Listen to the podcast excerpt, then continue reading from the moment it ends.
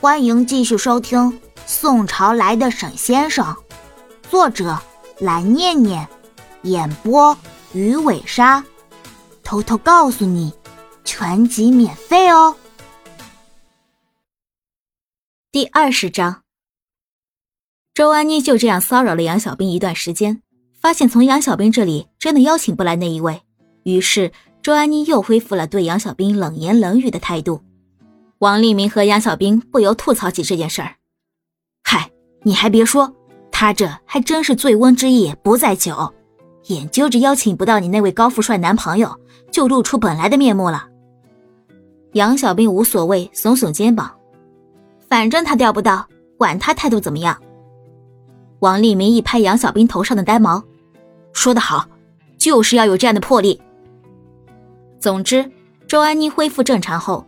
杨小兵总算是恢复了正常的学习生活，没有被人追着天天打扰。学习的时间对于杨小兵来说总是过得很快，尤其临近月考的时候，因为这次老师们已经打过预防针，说以后为数不多的月考都考综合，这效果极佳的促进一大堆学生在临近月考时奋发图强。学校图书馆从早到晚天天人满为患，连续两天又一次没找到一个空位之后。杨小兵回到家里，忍不住跟沈雪峰吐槽这件事儿。天哪，这到底是怎么回事儿？明明这么多座位，可是我一个空位置都抢不到，心累。沈雪峰抬头，淡淡看了正和视频里的姐妹们鬼哭狼嚎的杨小兵。沈雪峰摇摇头，继续低下头看网络上的热点。一开始，沈雪峰以为要了解这个新奇的世界，从官府。也就是他们说的新闻联播上了解最好，同时也最快。可是后来他听到、见到的都不是这样，更多人推荐他其他的渠道，尤其是网络这一块。由于发达的网络存在，沈雪峰才能飞快的了解清楚现在他们所处的时代大体发生了什么。但是也有不好的地方，网络上各种消息千差万别，有真有假，不能全信。而现在，距离他拿回藏石九龙关已经过去了十天左右的时间。目前对方还没有找上门，现在沈雪峰不知道对方是没有感应到，还是别的什么原因。他在网上搜索相关的信息，结果自然没有搜索到。哎，你在做什么？一直拿鼠标在屏幕上点来点去。杨小兵和姐妹们说完电话，一回神就看到沈雪峰飞快的点击鼠标，同时界面一会儿就跳转。沈雪峰抬头看向杨小兵：“我在搜索一件东西。”和我的仇人有关。杨小兵不禁好奇：“什么东西啊？”他下意识的回答，得到沈雪峰似笑非笑的回复：“杨小兵，啊。”说起来，自从我们过来后，你一直在上学，而我也没有催促你去帮我寻找陷害我的人。杨小兵一听，不禁开始有些心虚起来，他不由挠挠自己的后脑勺，顶着沈雪峰的注视说。嗯，那个，这不是没时间吗？而且你说过，一时半会儿可能找不到人，人海茫茫，我们故意去找，就是大海捞针。沈雪峰闻言，将视线从电脑屏幕上移到杨小兵身上。听你这么一说，那当年陷害我的仇人就不用去找了？语气危险起来，不好，怎么会突然间把话题转移到这上面来？杨小兵暗叫一声糟糕。他朝沈雪峰挤出一抹笑容，然后说：“ 说实话，我们要怎么去找你的仇人啊？不说别的，就我们国家就十多亿的人口，特意寻一个人，跟大海捞针有什么区别？”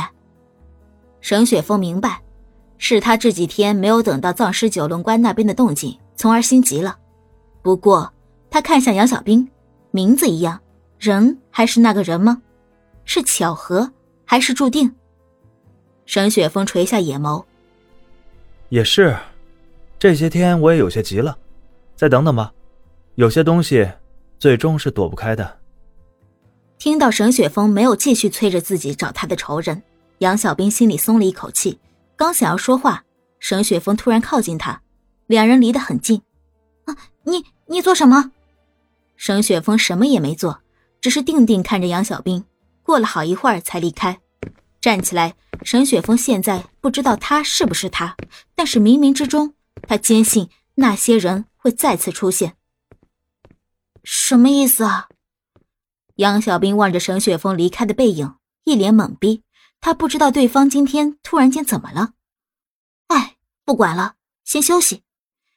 第二天早上，杨小兵早早就被一通电话吵醒。喂，请问您是杨小兵学姐吗？学姐。杨小兵迷迷糊糊中思考了一下，是我。你有什么事？嗯，是这样的，学姐，我们是大三和大二组成的学生团体，由我们组成了一个叫做“灵异记事部”的爱好社。现在我们按照学校规定的要求，还差一名大四的前辈，所以我们想邀请您加入我们的爱好社。电话那头传出来一道男生的恳求声：“加入学校里的爱好社。”杨小兵慢慢坐起来。挠挠自己毛茸茸且乱糟糟的头发，啊，不好意思啊，我不想。学姐，真的拜托你一定要加入我们的爱好社，如果达不到要求，我们的爱好社就不能建立。学姐，求你了。我，好吧。本来杨小兵打算拒绝，但是电话那头小学弟不住的哀求着杨小兵，他经不住软磨硬泡，心一软就答应了对方的请求。听到杨小兵答应下来后，对方立刻传出十分激动的声音：“啊，太好了！学姐实在是太好了，多谢学姐帮我们。”杨小兵很遗憾自己依旧没有完全改变的性格，他又和对方聊了一会儿，然后挂掉电话。灵异记事簿，杨小兵突然自顾自摇摇头，笑笑：“难道还有比我自己挖出个千年大粽子更灵异的事情？”对于杨小兵来说，灵异的事情就在家里，而且还是活的。学校五楼，一处名为“灵异记事簿”的爱好社，里面传来一阵开心的声音：“太好了，人都凑齐了，我们的爱好社可以成立起来了！太好了！”苏杭，兄弟真是好样的，还是你有办法。就是。本集播讲完毕，记得点个订阅哦。